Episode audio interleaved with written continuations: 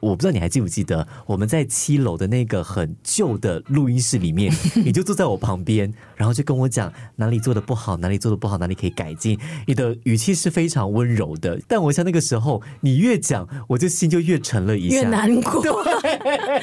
你一讲，我心又沉了一下；你一讲，心又沉了一下。从阅读出发，两位阅读爱好者在密室里的悄悄话。张成尧、陈丽仪的《月月仪式》，月月仪式，今天呢要跟大家分享这本书很有意思。但是在分享这本书之前呢，可能先让大家来思考一下，尤其是那些喜欢写东西的人，为什么会喜欢写作、写东西呢？写东西它是另外一种记录，因为现在大家就很惯性的拿手机来拍。你吃什么？你到哪儿？你去哪里打卡？你跟谁在一起？全部手机，然后拍完之后就发即时动态啦，或是放到社交媒体啊，做一个记录。那文字也是一种。丽丽是一个喜欢写作的人吗？喜欢呢。我其实曾经梦想要当一位文字工作者。真的吗？High five！但是我后来慢慢长大，我觉得我离我的这个文字工作者的梦想好像渐行渐远。为什么？很多东西我每次会很纠结，该写不该写。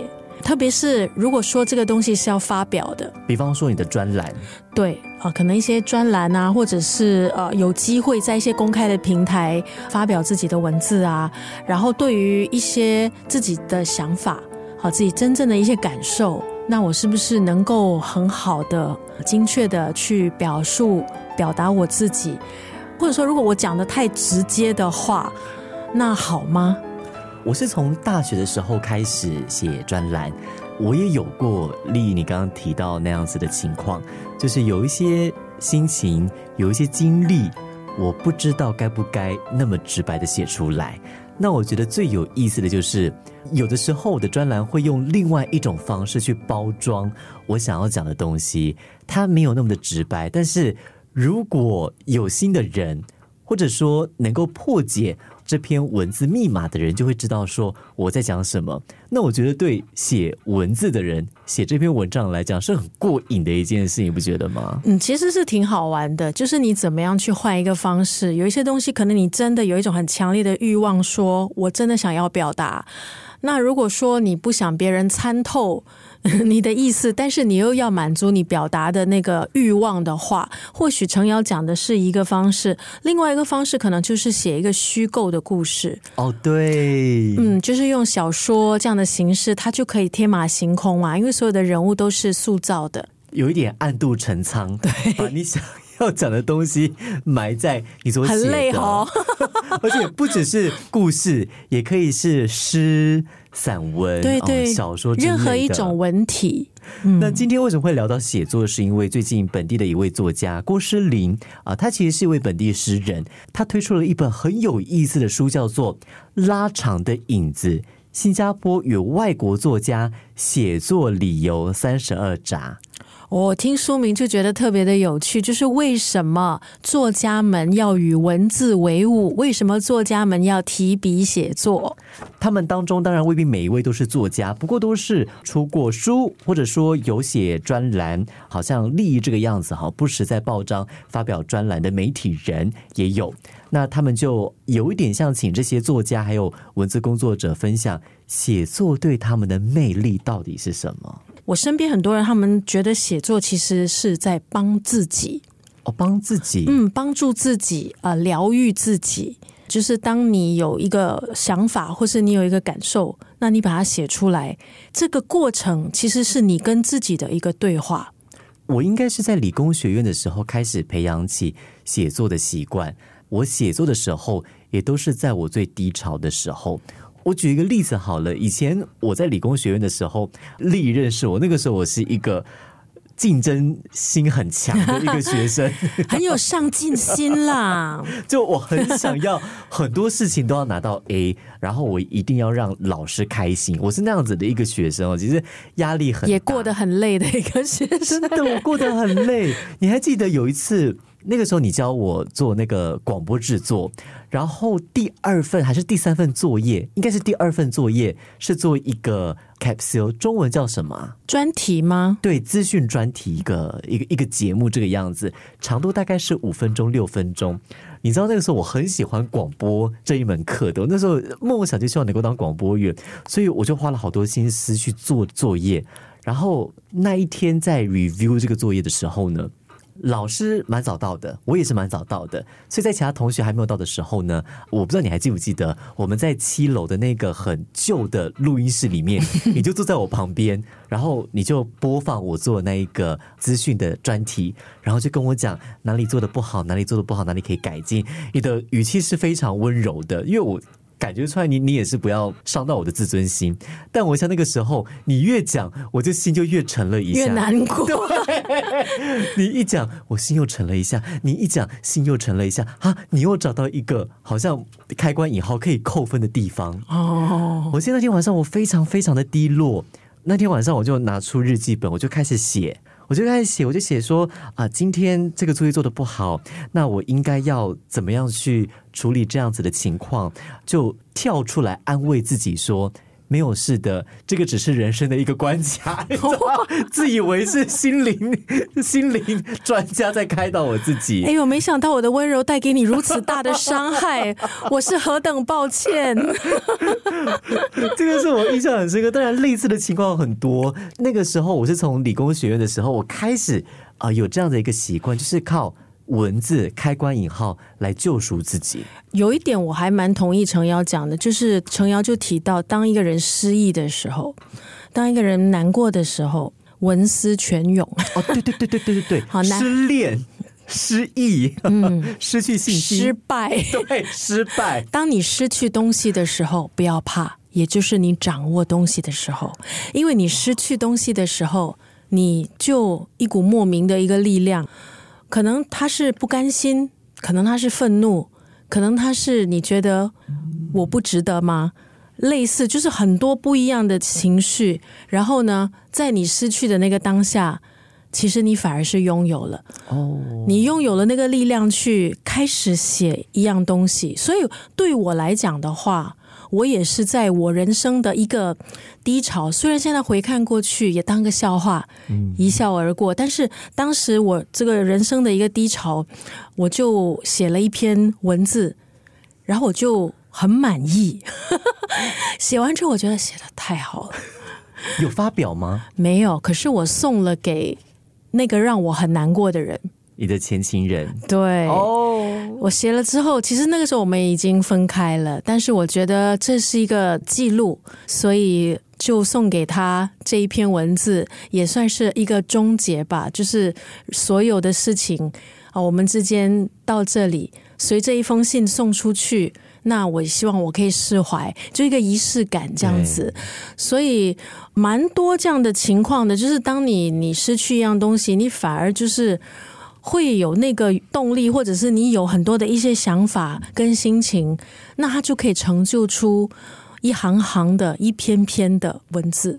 如果有机会，我想要读你的那一篇文字，哎，可能当事人已经扔掉了。所以，对丽怡还有陈瑶来讲，其实写作就是很多时候是拉自己一把的方式，可以这样讲吗？当然，我觉得开心的时候。感动的时候，也不是说不值得去记录啦。嗯，但是如果你问我对比幸福、对比开心、对比温暖，还有自己跌进了一个无底洞，好像没有办法去治愈的一个伤口，如果你要对比这两样的话，对我来讲。后者更让我觉得我好像好多东西可以发挥的那个感觉，就是我写的时候。那么在这本书里面呢，其实当中也有类似我跟丽怡这样子的哈，就是通过文字来救赎的。那当中也有一些我觉得写的非常的优美的，可能今天也可以跟大家分享一下。好像他其中一篇是本地作家刘培芳老师，他讲的这个画面，其实我相信会触动很多人。他说以前年少的时候，好像夜深人静。你想要抒发感情的时候，你就会写日记，把生活当中触动自己心的事情写下来。输了篮球比赛，有愤怒的感觉，失意的感觉，或者是看完一部电影、读了一本书、听了一首歌很感动，你就会想要把这样子的感觉给写下来。他用酣畅淋漓来形容你写作完的那样子的感觉，我觉得形容的很棒，痛快。那他也有说，他过后当然就有当这个记者，然后呢也从事这个文字工作，好多年之后就领悟，写作的初心就是为了抒发那个当下的感情。尽管为什么写作这样的问题从来没有在脑海中闪过，但写作的意念对他来讲是与生俱来的，是生命当中不可或缺的一部分。你知道，我们的生命当中呢有很多只字片语，可能一闪就过去了。如果你没有写作的话，就让它流掉是蛮可惜的。甚至包括我们难过那些时刻，现在我们当然回想起来我会觉得，哎呀，已经过去了。但如果说那个当下我们把它记录下来的话，现在有机会翻开来看，它其实是另外一种人生的况味。对啊，因为你走过了嘛，好，走过了之后呢，你回过头看嘛，它就是一个经历，它教会你一些事情。然后在这本书里面，他们也有访问到另外一位本地作家，叫做海滨。海滨他就说，阅读跟写作分不开。他说，阅读教他一件事情，就是在不同的时空。有人曾经体会自己所经历的，读的人所经历的，所以我们可以从这些人的文字跟故事当中获取一些力量。那我们就有那个能力去处理我们的苦闷，也会觉得自己好像没有那么痛苦。其实有人是可以理解我的。那他是用文字把它记录下来。我觉得说的非常好，哎，我觉得这也是我们跃跃一试希望可以给予收听的人的一种意义吧。就是我们把书里头呃所讲的一些内容啊，嗯，所分享的一些文字啊，我们把它做一个分享嘛。因为在听的人也会需要帮助，需要支援。那这一些内容。搞不好真的能够在一个关键时刻让被需要的人听到，那那个人呢？可能当下他眼前就有那么一道光。嗯，如果说很多事情是你自己在钻牛角尖的话，可能常有的事就是当你面对困扰的时候，你就是那我可以跟谁说？谁要听呢？对方听了之后又会怎样？所以我们常常有很多事情，我们就是往心里面摆嘛。但是当你有文字。好，你有这一些相关的内容，嗯，它可以不同的形式出现，一本书，好，一集播客，然后你就，哎，原来我不是一个人，共鸣，你知道吗？对，嗯，有时候我们要寻找的就是，哦，原来有人经历过我所经历的，或有人经历过我正在经历的，那他走过了，我应该有那个能量。走过去，对他走过，难道我不能吗？难道我走不出来吗？其实我觉得你那个认知已经很重要了，就是你认识到你不是一个人，那个当下其实就是已经很关键。然后我觉得，哎，之后呢，要跨越它，或许就会容易很多了。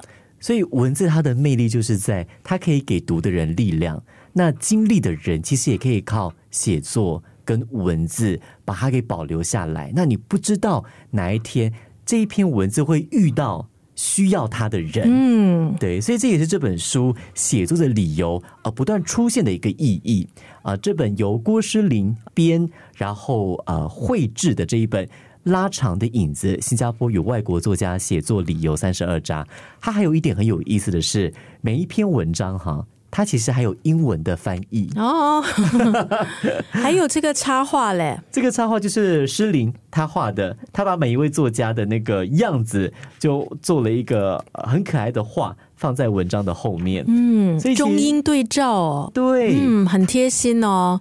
有考虑到这个市场，就是特别是本地哦，可能也有不少的读者，他们比较习惯读这个英文，所以呢有中英对照啊，也是我觉得可以服务到更广大的读者群。对这本书，我在读的时候，真的有一个很深刻的感觉，就是写作它其实比我们想象的还要有力量，而且写作没有非常的高门槛。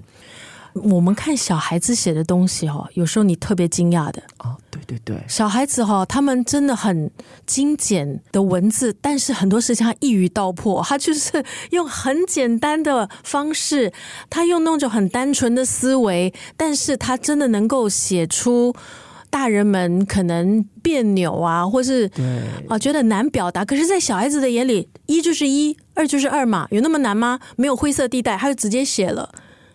越直接越有力量，你不觉得吗？我发现我们长大之后。学了很多词汇，学了很多方式去跟别人打交道，我们就开始你知道顾左右而言他，迂回曲折这样。对，然后这其实也某个程度会影响我们去看待自己，你不觉得吗？当我们习惯的去迂回的对待别人的时候，某个程度你好像也觉得自己变得有点遥远。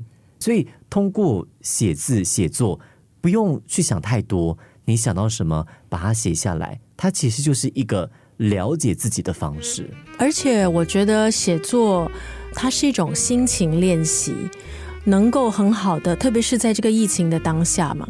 我觉得，除了我们一直讲的，我们讲身心要健康，心理健康的部分特别的重要。那心理健康，我觉得像写作，它就是一个自我对话的一个过程，自我疗愈的一个过程。它可能只是很短的两句话。但是没有关系，你写出来之后，你可以反复的去看。好，如果你想跟别人分享，那也可以。那别人可以借由你所抒发的这些文字，然后可能可以跟你有一些交流。好，有各种各样的形式。哦，但是我觉得大家真的千万不要小看自己写出来的东西，可以怎么样的帮助你自己，然后搞不好也可以帮助到别人。所以今天的月仪式，我觉得是蛮有意义的一集，自己觉得很有意义。我觉得每一集都好有意义，我们就能够鼓励大家多写作，多写作。那如果你好奇其他人，包括作家为什么写作，写作到底还有哪些理由？如果你有兴趣的话呢，可以去翻翻这一本郭诗林编绘的《拉长的影子》，新加坡有外国作家写作理由三十二章。